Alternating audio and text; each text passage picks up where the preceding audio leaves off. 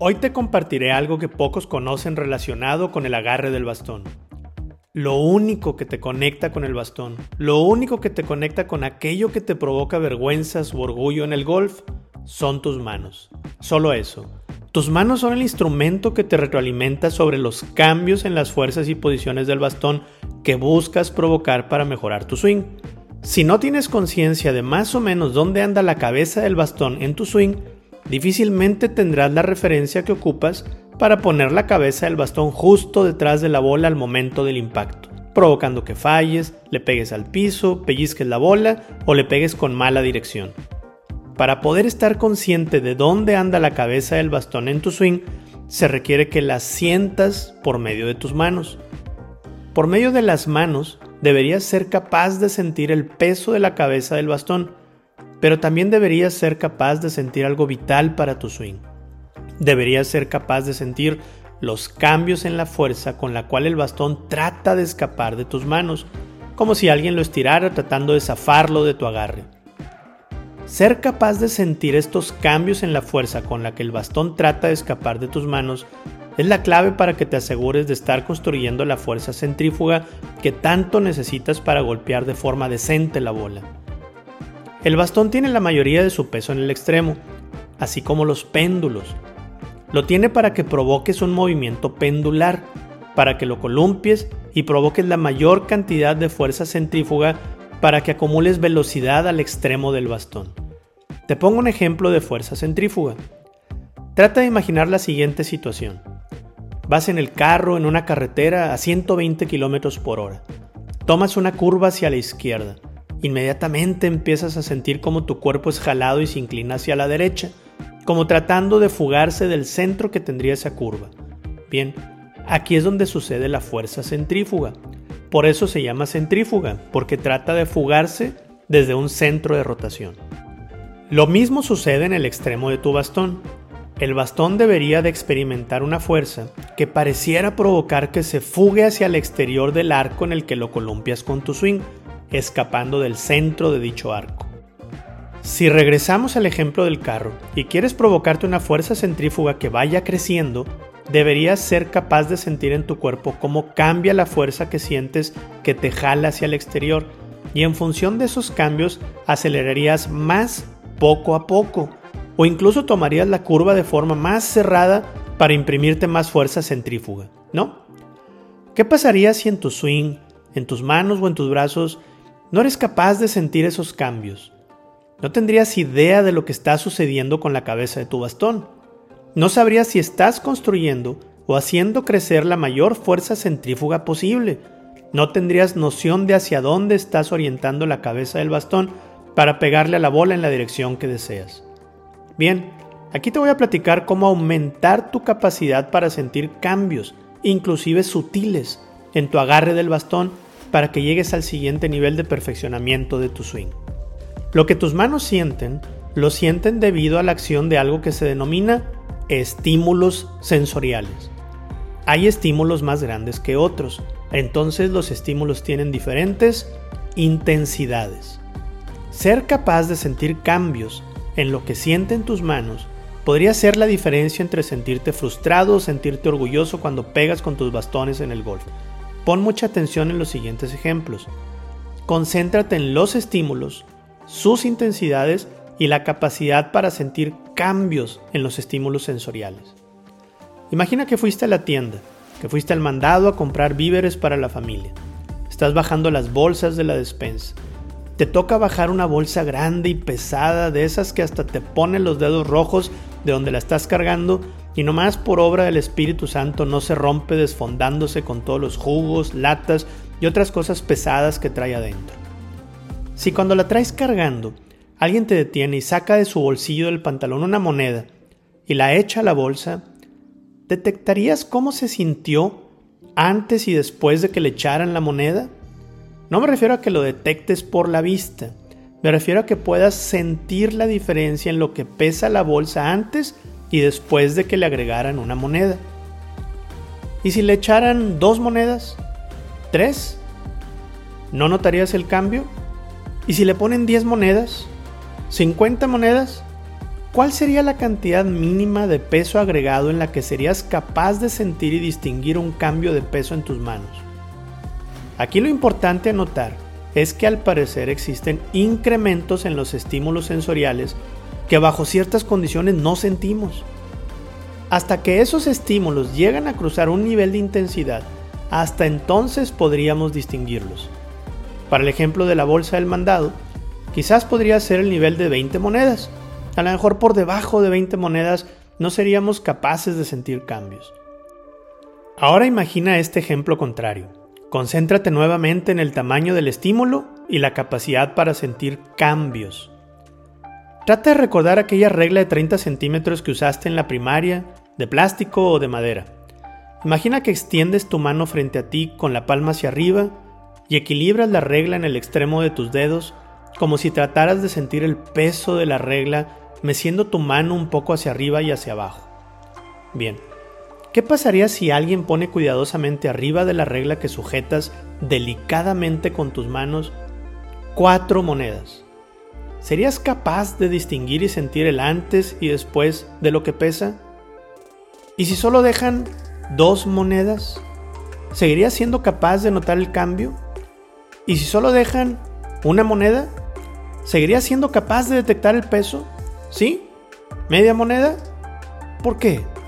Porque en este ejemplo sí somos capaces de percibir cambios minúsculos en el peso de algo y en el ejemplo de la bolsa del mandado no. Tú sabes que el golf es un juego de fracciones minúsculas, de grados, de milímetros y de cambios sutiles o minúsculos en las sensaciones, ¿no?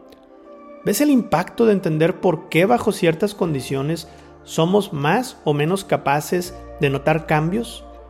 ¿Cómo podrías ser capaz de llevar al siguiente nivel de refinamiento tu swing si no eres capaz de registrar cambios para realizar los ajustes finos que requiere tu swing? Bien, en 1834, Henrik Weber se dio cuenta que cuando estamos haciendo un esfuerzo, nuestra capacidad de notar cambios en los estímulos sensoriales no siempre es la misma. En ocasiones disminuye hasta el extremo de no ser capaces de notar los cambios. Imagina lo negativo que esto resultaría para tu swing. Weber se dio cuenta que cuando estás realizando un esfuerzo y sintiéndolo, para que puedas sentir un cambio, es necesario que la intensidad de ese cambio sea de una cantidad mínima para que puedas registrarlo. Por debajo de esa cantidad mínima no podrás registrarlo, como en el caso de las monedas en las bolsas del mandado. La conclusión a la que Weber llegó fue que la capacidad de sentir cambios disminuye en la medida que el estímulo original o la fuerza original aumenta. O para ponerlo de forma práctica en el swing, entre más fuerte le apachurres a tu agarre, menos vas a ser capaz de sentir lo que sucede con tu bastón. Recuerda el ejemplo de la bolsa del mandado, donde las asas de la bolsa pesada te presionan con fuerza tus dedos, es decir, bajo un estímulo original grande. Siguiendo la ley de Weber, como el estímulo es grande, entonces tu capacidad de sentir cambios baja. Por eso no eres capaz de notar los incrementos de peso cuando le agregan una, dos o tres monedas. Pero también siguiendo la ley de Weber, en el ejemplo de la regla de 30 centímetros, dado que el estímulo original disminuyó, pues la regla de 30 centímetros prácticamente no pesa nada. Tu capacidad de sentir cambios aumentó bastante, siendo ahora sí capaz de notar cambios de pesos tan sutiles y minúsculos como las monedas o hasta fracciones de ellas. Weber tenía un amigo que le movía las matemáticas, Gustav Fechner. Fechner desarrolló la fórmula que establecería la cantidad en que aumenta o disminuye tu capacidad de sentir los cambios. Con eso voy a cerrar con la fórmula de Fechner para que veas lo serio e importante de entender este fenómeno para tu swing. Para explicar un término de la fórmula, tengo que platicarte un concepto que se conoce como función exponencial y otro que se conoce como función logarítmica, de la forma más fácil y práctica que me resulte posible. Hoy en día, la mayoría de nosotros tenemos muy claro cómo fueron creciendo los contagios durante la pandemia de COVID. El crecimiento de contagios no era como ver crecer el nivel de agua de una tina que vas llenando con el agua de una manguera. Los contagios en la pandemia crecieron de forma intensa, luego muy muy muy intensa, luego increíblemente intensa hasta que casi de forma abrupta pasaron a los millones de contagios. Eso no pasa con un crecimiento del tipo que sucede cuando llenamos una tina con agua por medio de una manguera, ¿verdad? ¿Notas la diferencia? Al crecimiento de contagios que se presentó en la pandemia se conoce como crecimiento exponencial. Bien. Lo contrario a la función exponencial es la función logarítmica.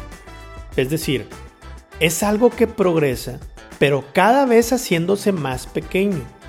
Cada vez lo que se reduce, se reduce mucho más. El progreso de reducción logarítmico es muy diferente a cómo progresaría la reducción en el tiempo disponible en un reloj de arena. La progresión logarítmica se va reduciendo cada vez más, de forma más intensa, como la evolución exponencial, pero en lugar de crecer, disminuye. Fechner, el amigo de Weber que le movía las matemáticas, estableció en una fórmula que la sensación es proporcional al logaritmo de la intensidad del estímulo.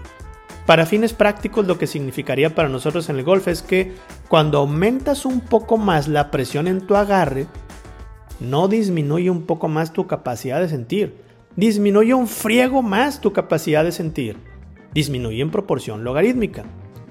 Ten en mente que el golf es un juego de precisión. Tu swing es una maniobra de fracciones minúsculas de ángulos, de milímetros, de sensaciones sutiles. Si quieres aprender cómo refinar tu swing, hacerlo presionando menos y relajando más todo tu cuerpo, te ayudará a aumentar tu capacidad de notar cambios, incluso con estímulos pequeños. Por eso la importancia de también realizar tu swing de forma lenta y suave para que aumentes tu capacidad de sentir lo que quieres que suceda o que no suceda durante tu swing. ¿Te ha tocado ver golfistas profesionales realizando un swing de entrenamiento sin bola de forma súper lenta y exagerando algunos de sus movimientos? Bien, lo hacen en parte para exagerar y así amplificar los estímulos sensoriales y estar conscientes de lo que buscan. Lo realizan de forma lenta para aumentar su conciencia y capacidad para notar cambios en los estímulos. En conclusión, deja de simplemente estar abanicando a lo loco todo tenso cuando entrenes tu swing. Sujetar tu bastón con un agarre más suave y evitar tensionar tus brazos y tu cuerpo aumentará tu capacidad de notar cambios en las sensaciones y así podrás ser más consciente de lo que buscas que suceda. De lo contrario, tú mismo te estarás provocando un estado en el que no registras mucho de lo que está sucediendo y por consiguiente no sabes lo que está pasando, haciendo imposible que hagas las correcciones finas o sutiles que todo swing requiere. Interesante, ¿no? Cambia tu forma de pensar sobre el agarre y así podrás cambiar tu realidad sobre el swing. Es todo. Nos vemos en el siguiente episodio para descifrar más y mejor sobre el swing, psicología y negocios. Saludos.